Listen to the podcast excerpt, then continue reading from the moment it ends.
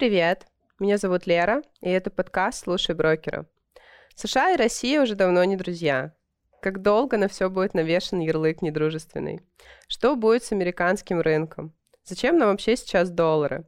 Что с ними мы можем сделать? Ну и самый насущный вопрос, а, который волнует каждого из нас, это как избежать комиссию за хранение валюты. Эти и многие другие вопросы сегодня я задам нашему гостю, управляющему активами с многолетним опытом и звезде YouTube-канала БКС Мир Инвестиций Максиму Шейну. Макс, привет. Привет, Лер. Как твои дела? Как настрой? Отличный настрой, э, боремся, и самое главное, что получается успешно, помогаем клиентам. Это прекрасно. Макс, э, начну без прелюдий. Э, что ты сделал с валютой, которая у тебя была на счетах? Как что, в юане перевел? Перевел? Даже, даже глазом не моргнул, конечно. Хм, не купил э, бумаги?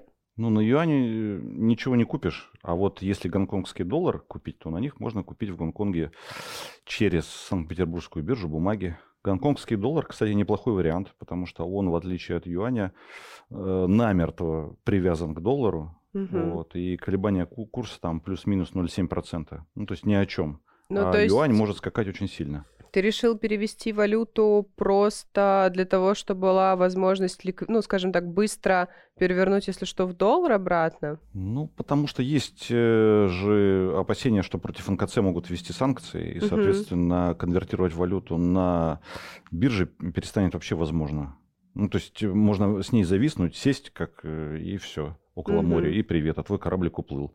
И смотреть, махать ему вслед. Ну, здесь я с тобой согласна. А, Я бы хотела еще напомнить нашим слушателям, а, которые, возможно, не в теме, что в последнее время банки были вынуждены вести а, комиссию за хранение валюты на своих счетах. Ну и, наверное, такое самого интересного, что касается валюты, что глава Центробанка продлила запрет на снятие валюты аж до марта 2023 года. Поэтому теперь просто так под подушку доллара уже не спрячешь. Ну, так оно и понятно, вся же валюта на руках у населения. Там какие-то страшные миллиарды э, цифры э, ходят, то есть десятки миллиардов долларов. Ну, а новая валюта не заводится, наличная, так что взять ее неоткуда, отсюда и все ограничения, и их продление. Это логично, потому что в любом случае, если не будет запрета, то большая часть клиентов именно в панике побежит снимать валюту и просто держать ее под подушкой. Но какой смысл просто так держать валюту? Ну, с точки зрения как бы житейской и обычной жизни, это, конечно, никакого смысла в этом нет. А с точки зрения у нас горит сарай, давайте спасать э, что-нибудь, что унесем, э, и при этом сарай не обязательно, что горит, а может кажется, что горит. Иррациональное поведение хозяйствующих субъектов э, описано в экономике ни в одной книжке золотыми буквами, так что с этим ничего не поделаешь. Люди всегда, э, как были тысячу лет назад, все то же самое сохранилось. Страх, жадность, предательство, любовь, ненависть. Без этого никуда. Я просто замечу, что самый актуальный вопрос, который сейчас я слышу от клиентов, это не куда инвестировать доллары, а как сохранить свои доллары, но при этом не платить комиссию. Вот э, куда сейчас инвесторы могут разместить свою валюту, чтобы ее сохранить? Ну, первый вариант это гонконгский доллар. Как я, сказ- как я уже сказал, он э, намертво цепями прикован к американскому доллару. То есть Ну, это то суть- есть этот суть то же вариант мы можем использовать, если мы хотим просто валюту доллары поменять на Да, то, да. за что мы не будем платить комиссию. Да. Мгм. Второе это юань. Но юань, понятно, ты его купишь, и его нужно либо куда-то пристраивать, либо просто на него смотреть, как он у тебя на счете болтается. Пристраивать можно только в депозиты. Других вариантов нет. Э, Вот юань более волатильный, конечно же, чем э, гонконгский доллар. И э, учитывая, что в Америке сейчас ставка рефинансирования выше, чем в Китае впервые в истории, то тут э, возникают вопросы, а не подорвет ли это стабильность э, валюты китайской, которая и так вызывает вопросы. Тут еще ситуация с Тайванем, так То есть достаточно агрессивная непонятно. история. Да. Но э, с точки зрения, еще раз э, говорю, ограничений, э, спасений и прочих, и, и комиссий, конечно же, это вариант живой. Мгм. Так, значит, у нас есть варианты по избежание комиссии это просто перевести в юань или гонконгский доллар. А какие есть еще варианты? Куда мы можем вывести Можно, деньги? Можно, э, ну, как правило, у крупных клиентов есть какие-то взаимоотношения с финансовыми структурами в международной юрисдикции, в иностранной. Угу. И учитывая, что лимит сейчас 1 миллион долларов в месяц, вот, им можно воспользоваться и перевести валюту туда, там она будет в безопасности. Ну, то есть этот вариант использования западных банков чисто вывести деньги из России, избежать комиссий. Все верно. А вопрос э, э, не всегда это просто сделать. Это раз. Во-вторых, э, не все банки с удовольствием примут российские деньги, особенно в Европе. Вот. Но этот вариант живой, и как бы юрисдикции есть, в том числе нейтральные к России и даже дружественные. Мне кажется, сейчас уже у каждого второго клиента, в принципе, есть счет в зарубежном банке вот в связи со всеми ну, у крупного вот этими клиента, я согласен, да, есть, а у клиента среднего и мелкого, конечно же, нет. Ну, там просто, может быть, и не имеет смысла открывать с учетом всех комиссий и, соответственно, как бы движений. Да, тут же как э, если у тебя 3 копейки, ну, сгорели они в печи, да и ладно. А если у тебя 6 миллиардов рублей, то, конечно, тут э, посидеешь, э, пока будешь думать, куда их распихать и как э, сберечь. Да, будет достаточно неприятный момент. Но в любом случае вот эти все варианты, которые мы обсудили, это о том, как сохранить валюту. То есть, например, мы не хотим э, на территории России платить комиссию, и у нас есть три варианта, куда мы можем перевести.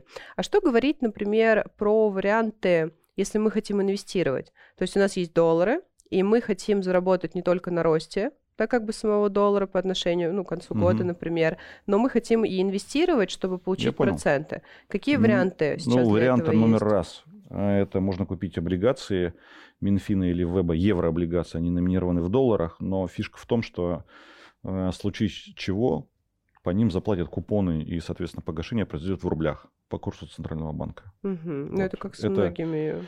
Э, вот, это неплохое решение, э, своего рода выход. Понятно, клиент здесь берет на себя валютный риск, да, потому что не, непонятно, каким будет курс, э, и может он именно в тот день будет, не знаю, там на 50% хуже, а на следующий день уже станет лучше, но, тем не менее, это вариант живой. Второй вариант – это можно покупать иностранные акции, акции иностранных эмитентов. Но тут опять-таки, да, мы, если это делать в рамках российского контура, да, есть определенные риски, и Центробанк о них э, говорил, так что э, этот вариант тоже живой, но э, вот э, с некоторыми оговорками. Ну и опять-таки, да, как только, если говорить про международную юрисдикцию, как только деньги оказываются там, перед вами, что называется, весь мир, там, пожалуйста, любые инструменты. Ну и плюс другая юрисдикция, я так понимаю, что все ограничения, которые происходят на территории России, а, если у нас, допустим, открыт брокерский счет в другой юрисдикции, на другую юрисдикцию они не распространяются. Ну, разумеется. Угу. Ну, то есть это как вариант, например, там напрямую выйти сейчас на ту же самую Америку, которая внутри России мы, к сожалению, не можем воспользоваться. Ну, да, вопрос еще там, через какого брокера вы будете работать, как он будет принимать российские деньги, будет ли с ними работать, будет ли какие-то ограничения устанавливать. А, ну, а это то, надо... ну, там, не знаю, впаяет какое-нибудь ограничение, э, максимальный счет 5000 долларов, э, выводить там не больше, чем 30 долларов, э, не знаю, в месяц. Вроде как бы формально он с русскими работает, как бы не отказывается, а по факту какая-то дискриминация. Смысл туда Я считаю, нужно такими. открыто задавать им вопросы, пусть письменно отвечать, что да, это дискриминация. Все, и вот тогда уже, спустя несколько лет, да, до встречи в суде, дорогие мои. Нет, но в любом случае сейчас, конечно, нужно и узнавать все моменты более точно, и узнавать условия обслуживания, какие ограничения, потому что в текущее время это лишним не будет. А действительно, как бы там на будущее, ну, если да. ты будешь Ну, надеюсь, что это все будет временно, как говорится. Пройдут в Америке выборы в ноябре, потом саммит сразу большой двадцатки. Я думаю, там э, немножко как бы избушка европейская, которая сейчас э, к лесу передом, к нам задом, начнет понемножку разворачиваться. К нам уже будет э, Ну, конечно, мороз-то не тетка. Будем ждать все осень. На самом деле слышу, что новостью, ой, что осенью будет достаточно много новостей, которые связаны там и какое-то взаимодействие с Евроклиром. Не знаю, насколько это правда, но как бы хотя бы какое-то движение должно начаться к осени. Ну, еще раз говорю, мой прогноз должны э, э, пройти как бы э, события, которые как вантусом да, прочистят засор, который в мозгах в политических есть, в европейских. И это, соответственно, американские выборы, где все еще демократы надеются сохранить большинство в обеих палатах промежуточные в Конгресс. Это, соответственно, саммит Большой Двадцатки. Ну, и, а в целом я могу сказать так, что разговоры это уже пошли, что да, с Россией надо договариваться, давайте смотреть, работать и все как бы к этой ситуации как бы покричали, покричали и, и свыклись. Ну, Россия не последняя страна, а может быть даже среди первых. Вот, с ее мнением надо считаться. Какое-то взаимное понимание мы Но, должны найти. Э, как бы это неизбежно, взаимодействовать-то надо. А, взаимодействовать надо, и все равно Россия должна быть частью мировой экономики. Но, как говорится, теперь уже на наших условиях. Когда было по-другому? Ну, было по-другому а, после перестройки. Максим, насколько я знаю, ты сейчас ведешь финансовую стратегию, в состав которой входят лучшие американские компании. Все верно? Да. Ну, сейчас, да, я занимаюсь работой с крупными клиентами на услуги адвайзере. И там действительно у нас есть э, несколько а, подходов, да, в зависимости от потребностей клиента, которые мы реализуем на практике. Угу. Это касается в основном, ну, э, не только американских, конечно, компаний, это касается и облигаций, и российского рынка, но э, поскольку я очень много работал и работаю с иностранными компаниями, с их акциями, да, то понятно, что кое-что про них знаю и могу, соответственно, клиентам сделать приятно. Угу. Как сейчас а, чувствует а, твоя стратегия себя? Ну, она идет с лучшей американского индекса вот, намного. Вот. И э, с начала года клиенты в небольшом плюсе. Ну, при том, что рынок, э, сама знаешь, минус сколько там, 15 16%. Я вот а, об этом и спросила, потому что, насколько я знаю, все-таки в состав входят у тебя американские компании. Да. И мне вот интересно, насколько а, сильно тебе пришлось пересмотреть стратегию выбора бумаг, вот исходя со всеми ограничениями. Мы работаем с клиентами а, не только в российской юрисдикции, но что касается тех, кто в России и торгуем через СПБ, конечно, нас коснулись те ограничения, связанные с обособлением части бумаг, вот этих там 14%. Вот. Это раз. Но э, дело в том, что на тот момент э, загруженность портфеля, загрузка портфеля была небольшой. Вот, она была меньше 50%. То есть по факту у нас э, не так много бумаг оказалось в обособлении. По какому принципу вообще ты отбираешь бумаги в состав портфеля? Ну, их два. Сначала отбираю те компании, с которыми собираюсь работать, и этот список обновляется раз в квартал. А, таких компаний где-то 400 получается. Это самые лучшие компании с фундаментальной точки зрения. Угу. А второй момент дальше уже с этими компаниями у меня есть разработанная мной модель математическая, а, вот, которая показывает ну, сигналы или точки, не знаю, как хотите их называйте, э, где, а, условно, вероятность того, что если я сейчас куплю, она будет достаточно высокой, высокая, это будет выше в среднем, выше 80%. И поскольку а, вероятность того, что если я просто наугад любую американскую бумагу сейчас куплю, угу. вероятность того, что через год я буду в плюсе, 65%. Поэтому, если делаешь какую-то стратегию, да, нужно получить какое-то преимущество по вероятности с точки зрения математики. Угу. Да, это это, ну, единственный, наверное, на, мой взгляд, э, способ, как получить какое-то конкурентное преимущество против э, непосредственно американцев, которые сами там фонды торгуют. Вот, да, что я, как бы человек из Москвы, да, который там в Америке бывает, не знаю, там раз в три года, и что, что я могу э, им противопоставить. И вот здесь очень хорошо работает математика. Это универсальная вещь, которая может давать конкурентное преимущество. И оно есть. Вот оно состоит вот в этом как раз выигрыше по вероятности. Но самое главное, что эта модель, она построена на одном очень любопытном свойстве, которое верно для любой акции на любом промежутке времени. То есть в каком-то смысле мне все равно, куда идет рынок, вверх, вниз, в бок, это не имеет никакого значения. Ты потом э, поделишься своей формулой или это прям секрет-секрет? Ну, конечно, когда мне будет 80, я напишу о ней в книге. Да, это на самом деле очень интересно. А всегда было просто интересно, как управляющий подбирает бумаги, а если у тебя есть какая-то своя особенная все, формула? Все, все по-разному, но я, я тоже, когда э, начинал еще, сколько это, в 2014 году, угу. это 8 лет назад, когда я еще, еще начал, да, я же раньше работал аналитиком, да, мне казалось, что вот фундаментальный, фундаментальный анализ, выбери классные компании, они вырастут. И это работало какое-то время. Но потом я понял, что нужно уходить от этих вот, э, вещей эмоциональных, ну, нужен какой-то в этом порядок. Не гнаться за, за тем, чтобы получить какой-то вот, поймать все движение рынка вот, и, и так далее. И нужно уходить от, от того, чтобы была необходимость прогнозировать рынок, да, что а вот куда пойдет рынок? Ну, я думаю, ну, еще пойдет, я подожду, наверное, пока будем покупать. Или там, ну, он вырастет, я там э, зафиксирую прибыль. Такого быть не должно. Да, и здесь э, идея в том, чтобы по чуть-чуть, по чуть-чуть, да, по 2% какую-то получать э, прибыль каждый месяц, то есть э, за, зафиксированную. И тогда у тебя все нормально получается, тебе все равно куда идет рынок. Да, ты как бы по чуть-чуть состригаешь, да, как, э, э, как бы это... Знаешь, это реализация японской пословицы, что быстро это значит медленно, но без перерывов. Mm-hmm. Да, то есть как бы ты вроде зарабатываешь по чуть-чуть, но постоянно. И я считаю, в инвестициях так и должно быть, да. То есть э, это как бы вещь э, регулярная, да, как спорт, как все в нашей жизни. Все в нормальной жизни, да. Нет, на самом деле я с тобой полностью согласна, потому что жадность, она нас же и погубит.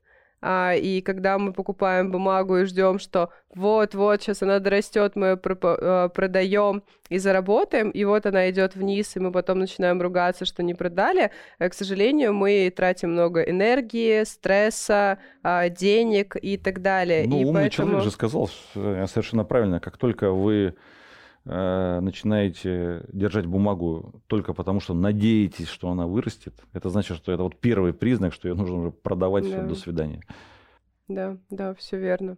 Да, я просто к тому, что тем более сейчас рынок будет достаточно, э, скажем так, ну, в целом рынок будет идти в боковике, и нужно понимать то, что там, как в 2020 году, вот этого прекрасного роста... Да, мы... Я тебе больше скажу, рынок не то, что в боковике, я думаю, будет медвежий рынок. Я думаю, в ближайшие несколько лет рынок еще раза в два сложится. Вот, ну, например, да, э, в 2000 году, как сейчас помню, э, когда рынок начал падать американский, да, после бума доткомов, я извиняюсь, по итогам 10 лет следующих, да, с 2000 года по 2010 доходность абсолютно S&P была минус 20. Минус 20, 10 лет. Microsoft. Акции Microsoft 12 лет простояли на одном месте. Это какие нервы нужно иметь и терпение, чтобы это все переждать. Примерно будет так же. Но Америка э, самодостаточная страна, обладающая огромными ресурсами, всеми ресурсами необходимыми для того, чтобы перейти в следующий технологический уклад. Это значит, что через 15 лет S&P будет выше 10 тысяч пунктов. Хм, то есть, в принципе, если рассматривать бумаги прям на долгосрок... Конечно. Чем на более длительный срок ты инвестируешь, в акции, тем больше у тебя вероятность, что ты обгонишь доходность по облигациям. Но это логичное решение, но просто в связи со всеми новостями и, скажем так, э, неопределенностью именно в плане политики, многие инвесторы сейчас боятся рассматривать вообще долгоср... ну, долгосрочные инвестиции. Потому что они находятся во власти шорт-термизма, так называемого, о котором э, бьют тревогу умные люди во всем мире. Да, что э, он, он пронизал все, да, никого не волнует, сколько компания заработает за год. Давайте посмотрим, как она, как, какую чистую прибыль на одну акцию она покажет за квартал. Ха-ха-ха, а что вам показывает эта чистая прибыль? Э, я извиняюсь, бухгалтерской отчетности. В отчетности, которая создавалась не для держателей акций, она создавалась для держателей облигаций и для банков, чтобы можно было легко посчитать залоговую стоимость компании. И так просто, когда все смотрят на чисто, она ни о чем не говорит. Ноль. Ровным счетом, ну как акционерам нам, да, как владельцам акций, она ни о чем не говорит шорт-термизм во всем. Да, никто не делает э, длительные проекты, нужно постоянно какие-то отчеты. Э, в образовании то же самое, везде. В отношениях между людьми шорт-термизм. Никто не формирует длительные отношения. Давайте в Тиндере там ту-ту-ту. Потому что все хотят в моменте. Никто не хочет на долгую перспективу работать. Хочется сейчас и все и сразу. Законное желание законное желание человека. Увы, с этим ничего нельзя поделать, к сожалению. Но, но... если мы говорим о личных финансах, все-таки придется пересматривать свою стратегию. Но, но э, как бы если ты получил все сразу, то тогда э, что дальше-то делать? Э, все оставшуюся жизнь это отрабатывать.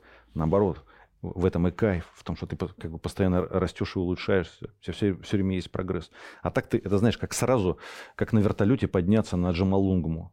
Есть тебя туда завезли, кайф, ты там сделал пару селфи и все. И уехал. И, и уехал. Но Прикольно, этом, но не в то. В этом никаков... Как бы, life a journey. Life is a journey, not a destination, как поет группа Aerosmith. Путешествие, а не конечная точка жизни. Да, я с тобой согласна на самом деле. Но а, если мы говорим вообще про рынок а, Америки, угу. вот в связи со всеми а, новостями о мировом финансовом кризисе и обострении отношений с Китаем, что будет, скажем так, на ближайшие ну, три года? Три года медвежий рынок. Америке нужно пройти через кризис.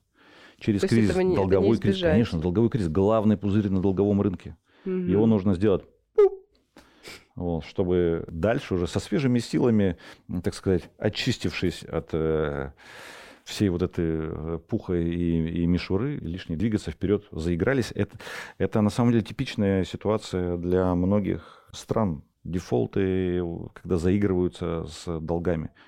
Ведь это же кайф жить в долг. Ты вроде берешь, берешь, берешь, а тебе еще дают с удовольствием. Ну, если мы говорим про Штаты, то они так все всегда жили. И все говорили про вот этот пузырь, который вот-вот лопнет. тоже, можно сказать, был дефолт, когда отменяли золотой стандарт там, и так далее. Это тоже, по сути, дефолт. Ну, по сути, да, но его же не признали. Ну, не, можно решать долговую проблему по-разному. Можно решать дефолтом, можно э, обесценить э, долг, э, не знаю, там, разрешив в стране гиперинфляцию и никак с ней не борясь. Соблазнительный же вариант, да, ты вот там взял, допустим, ипотеку, да, так, миллионов так на 20, так, ну, по-хорошему, да, а потом через год, да, ну, ты просто не пообедал один день и закрыл ипотеку.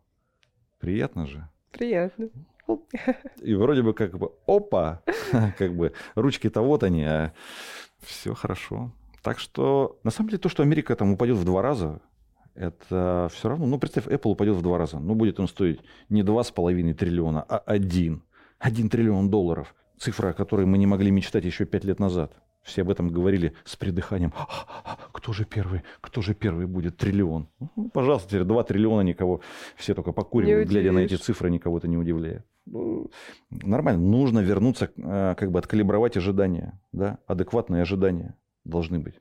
Да? То есть, если ты э, пришел в казино э, и, и сразу выиграл, там, не знаю, в рулетку, у тебя выпало 1 к 36, это, э, и ты там понабрал кучу фишек, и ты думаешь, ну все, я крутой.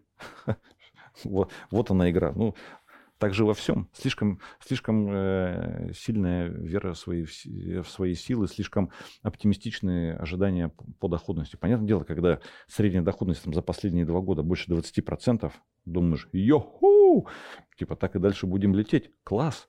Но нужно смотреть чуть глубже в историю.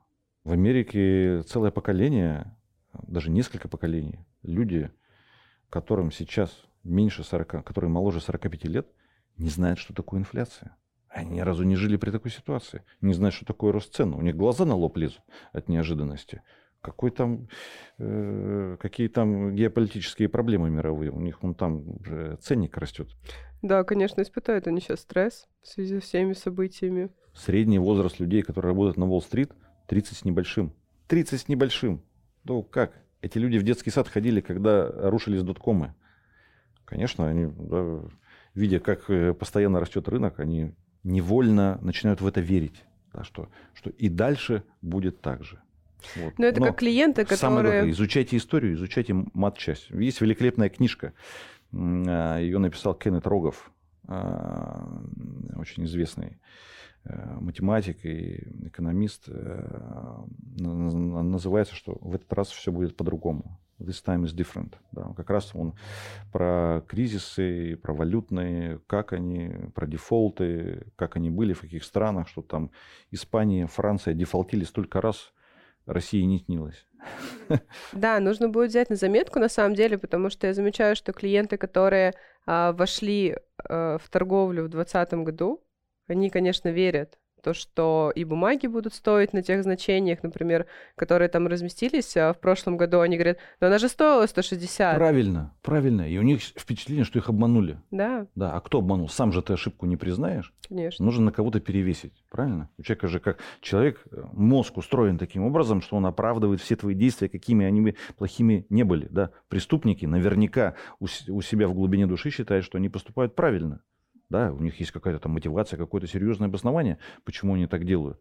Точно так же и здесь. Поэтому на кого нужно перевесить? На, ну, конечно же, на брокера. Кто виноват? Инвестиционная компания. Вы меня соблазнили, втянули туда, вот вы эти мне рассказывали сказки и, э, и так далее. Но инвестиции, да, это как, э, если сравнивать с футболом, да, наша задача в инвестициях не забивать в каждом матче по два гола. Наша задача выиграть чемпионат.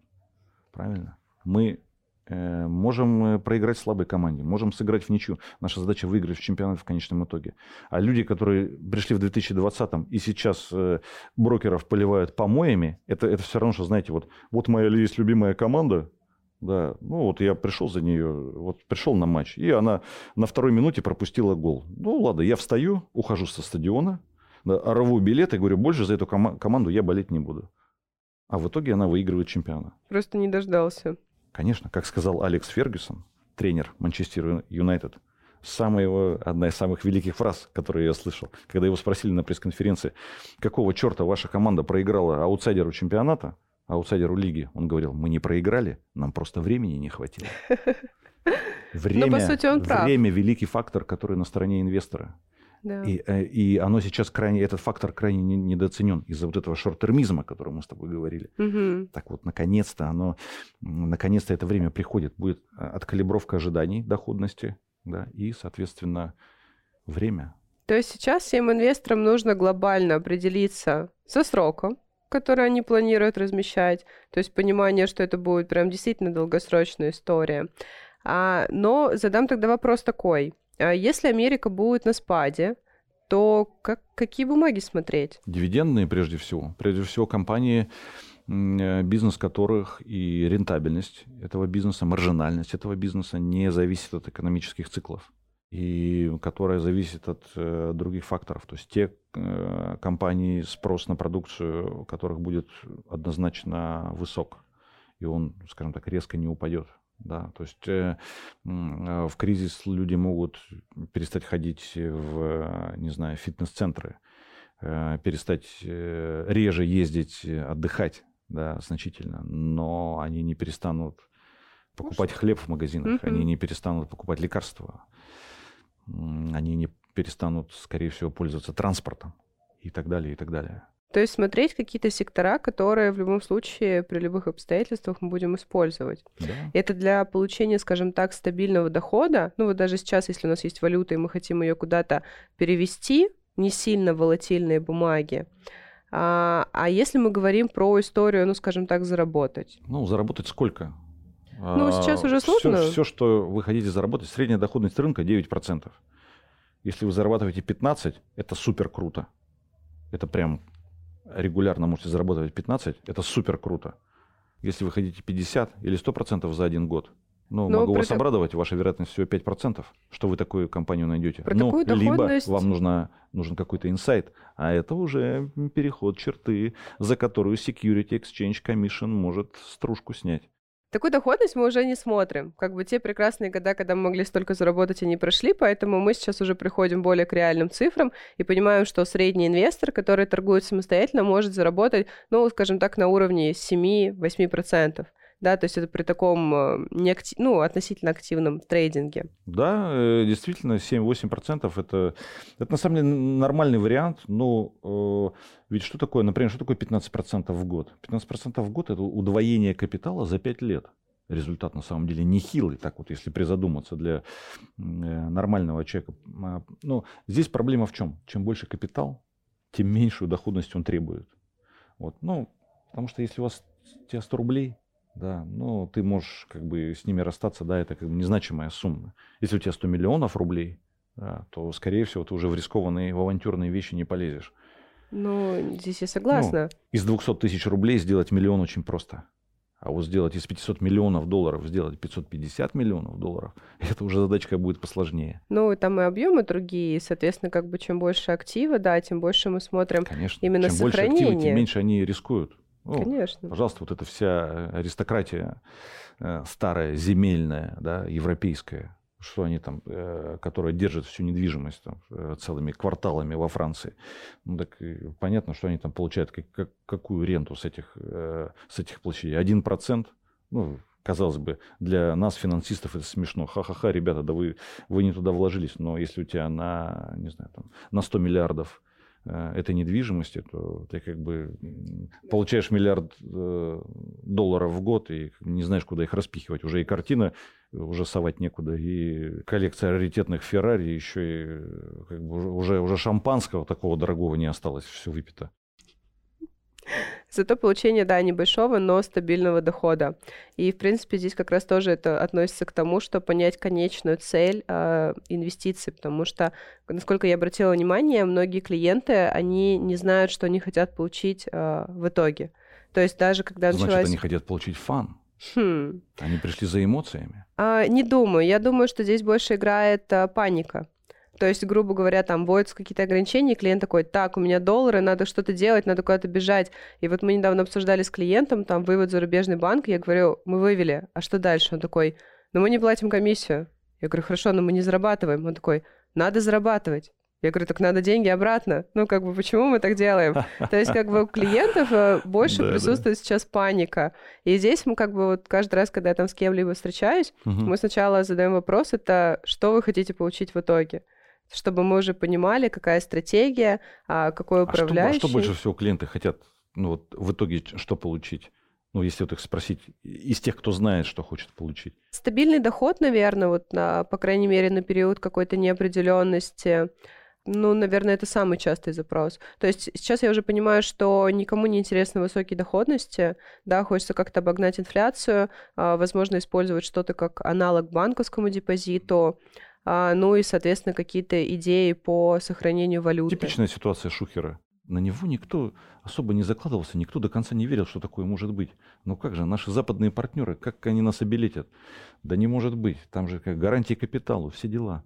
Надо же, как получилось. Здесь как бы никто не мог предположить, что до такого дойдет. Как бы риски были, но как бы все думали, что все-таки как-то нас обойдет. Но я думаю, что эта история показала все-таки, что м, надо как-то более грамотно подходить к выбору, как раз вот задавать все вопросы, желательно, чтобы это было документально записано. Я считаю так, что э, Россия осталась в изоляции, но остаться в изоляции с самыми красивыми женщинами в мире это круче, чем застрять в лифте с Ириной Шейк. Хм, неплохое сравнение, конечно что все будет нормально. И я думаю, что и, и, с, и с американцами, и с Европой связи так или иначе наладятся. Сейчас как бы вот это все э, уляжется. Первое вот это у них э, желание. Ну, собственно, это уже есть, я уже об этом говорил, э, на, на местах, да, люди уже как бы непосредственно бизнес, они уже сами ищут обходные э, пути, что, чтобы мы вам сами там организуем, не волнуйтесь, поставим, договоримся с кем надо, через Турцию провезем там и так далее эти процессы идут. Э, ну и к счастью, вот э, бизнес сейчас стал все больше его голос, как, мне кажется, слышен на вот этой и влияние его растет вот в этой э, политической чехарде, которая происходит по отношению к России. Я даже читала, что нефть там сейчас как-то будет через Египет доставлять, поэтому все-таки обходные пути они всегда были, есть и будут. Поэтому здесь надо будет просто подождать, и я думаю, там через год мы уже будем видеть какую-то Ну да, ты права, по историческим меркам-то, господи, там прошло полгода, да, тфу, совсем ничего. И э, если бы это, не знаю, там э, на 30 лет хотя бы, да, затянулось, тогда бы ну, э, на 30 там, не историки бы совсем. сказали, там, О, великая 30-летняя изоляция России там, и так далее. Ну, нам что остается? Только верить, то, что через год, там, к следующей весне мы уже будем как бы видеть что-то ну, новое. Ну, говорю, центральный момент – это ноябрь, потому что там встреча двадцатки, и она сразу после американских выборов. И там уже какой-то, я думаю, э, диалог э, нормальный начнется. То есть сейчас просто Россию, естественно, никто э, не слышит, не хочет слушать. Вот. Ну, имеется в виду на, ну, на, на, на высшем уровне. Да. Но, тем не менее, я думаю, ну, здесь есть план, по которому они в любом случае следуют, а в дальнейшем уже тоже думаю, что будет уже прислушиваться и как-то брать от нас какую-то обратную связь, ну или там уже, возможно, да, действительно согласен. по нашим правилам будет игра идти. Макс, на самом деле спросила все, что хотела.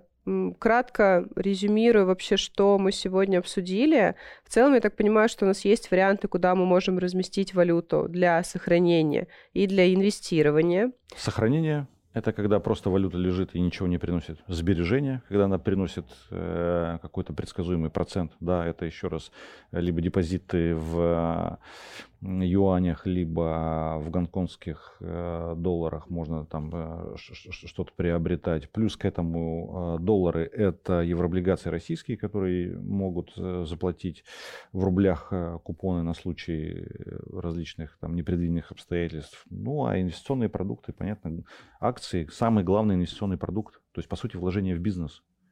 Всегда на, дли, на длинном промежутке времени выгодно а, быть в бизнесе, да, чем давать этому бизнесу взаймы. Конечно, конечно.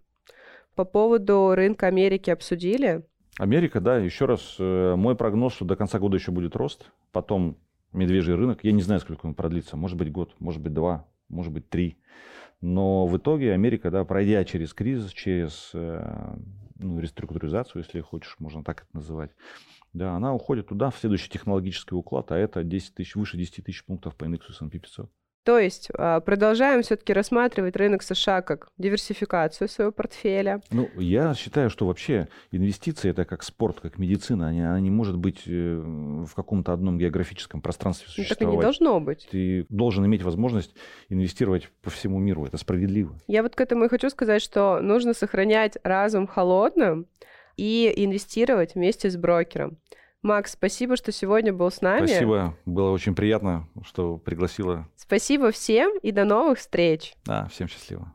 Материалы, представленные в данном выпуске, не являются индивидуальной инвестиционной рекомендацией. Финансовые инструменты либо операции, упомянутые в данном материале, могут не подходить вам, не соответствовать вашему инвестиционному профилю. ООО «Компания БКС» не несет ответственности за возможные убытки инвестора в случае совершения операций либо инвестирования в финансовые инструменты, упомянутые в данном материале. Акции, облигации, деньги, купоны.